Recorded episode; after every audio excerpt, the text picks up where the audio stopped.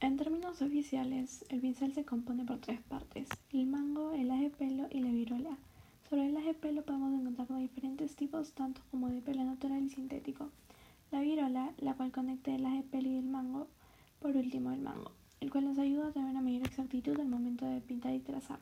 Existen diferentes números de pinceles dependiendo de la necesidad, ya sea para el barniz, pintura de agua, acrílicos y demás.